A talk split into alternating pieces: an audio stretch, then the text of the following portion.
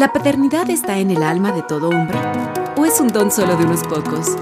¿Cuál debe ser el legado de un padre para sus próximas generaciones? Los próximos minutos cuentan entre los mejor invertidos de tu día. Aquí nos entrenamos para que nuestros hijos nos digan, con papá por siempre. ¿Qué tal? Un gusto estar una vez más aquí contigo. Y hoy quiero conversar, abordar, ya lo he hecho en otra ocasión, pero el tema de las emociones creo que es algo que debemos eh, todavía seguir aprendiendo muchísimo. De hecho, aún a nivel de la investigación científica, no es un tema antiguo, es eh, reciente. El, ocuparse a nivel ya más eh, profesional, incluso usando la tecnología para entrar en eh, el mundo de las emociones a través em, de instrumentos eh, tecnológicos em, y científicos. Así que lo emocional, las emociones, esa capacidad de la mente para percibir, para comprender, para expresar y regular incluso las emociones, para percibir y comprender esas emociones de los demás, no solo las nuestras, eh, y que esta información guíe nuestra conducta y nuestros pensamientos, y sepamos en cada momento cómo tenemos que comportarnos o incluso tomar decisiones, porque las emociones influyen en la toma de decisiones, es fundamental como te decía, ir entrando, ir nadando un poco en este mar de emociones que somos los seres humanos, hombres y mujeres. A veces nosotros los varones de manera particular pensamos eh, que somos poco emocionales, pero nada más lejos de la realidad y de la verdad. Somos seres tan emocionales los varones, eh, así como las mujeres.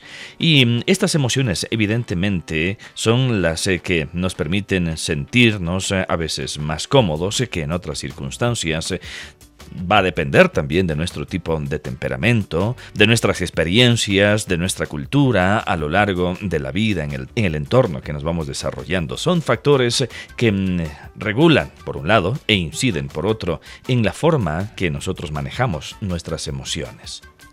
Así que lo primero que debemos hacer es legitimar todas las emociones. ¿Por qué? Porque venimos con ellas con, por lo menos, dicen los psicólogos, seis emociones básicas, en el código genético incluso. Luego, para algo están, deberíamos considerarlos si están en nosotros, para algo deben estar. Por ejemplo, la alegría, la tristeza, el miedo, el enojo o enfado, como dicen los españoles, la sorpresa, el asco, son emociones con las que nosotros venimos equipados desde nuestra genética. Me acabé de enterar de eso, que los bebés incluso en el útero pueden expresar ya algunas de esas emociones. Así que podemos estar ahora seguros de que venimos con emociones en el equipaje genético, las que nos permiten desarrollar funciones muy polivalentes eh, en la vida cotidiana, en la vida práctica, tanto como diferentes también, y nos preparan para dar respuestas eh, adaptativas a esa capacidad de relacionarnos con el entorno. Pero, ¿qué sucede? Que algunas de estas emociones nos hacen sentir mal, otras nos hacen sentir bien, por supuesto, supuesto, no es que unas sean buenas y otras sean malas en sí, no, todas son necesarias, pero evidentemente a nadie le gusta tener miedo, por ejemplo. Y a todo el mundo le gusta estar contento. A nadie le gusta estar triste, pero a todos sí nos gusta tener mucha ilusión. Bueno, el asunto es que las emociones están allí y no las podemos evitar. Y las situaciones de la vida y el día a día cotidiano nos trae momentos de todo tipo de emociones. Así que, si están en nosotros, debemos tener más conciencia de estas emociones y saberlas incluso poner nombre. Y si a ti te pasa, lo que a mí me suele pasar cuando alguien me pregunta sobre el asunto de emociones, es que están allí, sin embargo, no siempre las puedo identificar a cada una por su nombre, o al menos no a todas.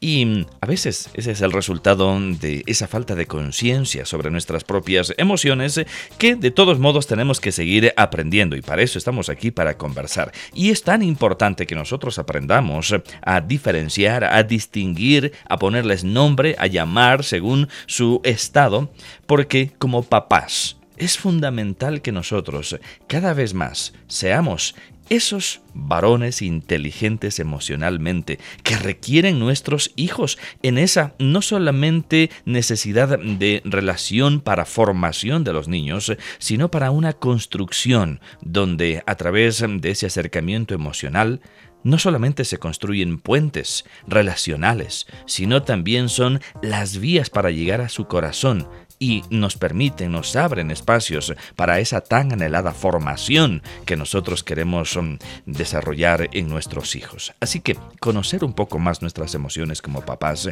es fundamental para el éxito en la tarea paternal. Bueno, así que lo primero que debemos saber es comprender que las emociones tienen distintos niveles de intensidad. Este conocimiento es muy importante.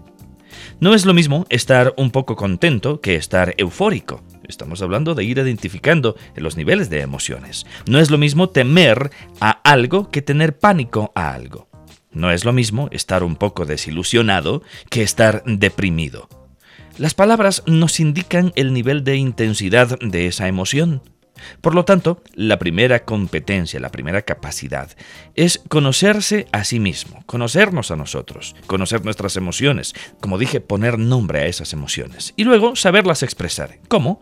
Con las palabras, evidentemente, pero también con la expresión gestual, porque el lenguaje de las emociones es eminentemente no verbal, es kinestésico, tiene una carga que se lo define como metamensaje, es decir, hay algo más allá de las palabras que comunicamos con nuestra gestualidad. Luego viene la parte de la responsabilidad sobre el manejo de nuestras emociones, que tiene que ver con la regulación emocional, es decir, la forma en la que nosotros vamos a manejar, a administrar esos impulsos emocionales. Entonces, la regulación emocional no es simple expresión emocional. No, no, no, no, no se trata tanto de eso. Es aprender a expresar adecuadamente nuestras emociones con dos requisitos fundamentales, que no hagamos daño a los demás, pero que tampoco me haga daño a mí. Eso es muy importante a la hora de expresar mis emociones, de manejar mis emociones. Si yo reprimo mi emoción, me hace daño, pero si yo exploto y expreso todo lo que siento, puedo hacer daño a los demás. Otra cosa muy importante en el tema de las emociones es el manejo de las metas. Tener metas, tener objetivos e ir por ellos. Tener ese fuego interior es fundamental. Y eso sucede precisamente cuando uno tiene metas claras en la vida, que se traduce en capacidad de esfuerzo, de persistencia, de constancia, de optimismo para conseguir metas que nos apetecen, que nosotros queremos conseguir en la vida, pero también aceptando que el esfuerzo no garantiza siempre el éxito.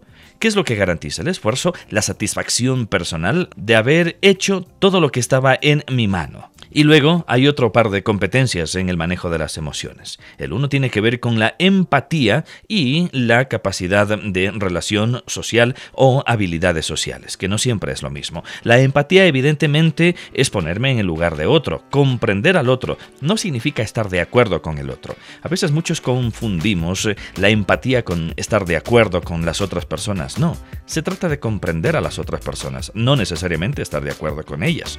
Y comunicarnos de manera efectivamente emocional. Significa aceptar sus opiniones, sus formas de ser, en fin, darnos cuenta de por qué las otras personas se comportan como se comportan es muy importante. Esas señales que los otros nos envían, eh, ¿cómo nos hacen sentir? ¿Cómo comprendemos nosotros esas señales? Es muy importante en esa construcción relacional sobre la base de las competencias. Y te hablo de manera general, pero a la vez esos conceptos generales son los que día a día nos están pasando factura, a veces cuando no sabemos manejarlo bien, en nuestras relaciones básicas primarias, pero también determinantes, que es la relación en el entorno familiar, en la relación con los hijos. Así que no necesariamente en ese diálogo que nosotros tenemos como padres de los hijos, implica que debemos estar de acuerdo con ellos en todo, ni los hijos tienen que estar de acuerdo en todo con nosotros como papás.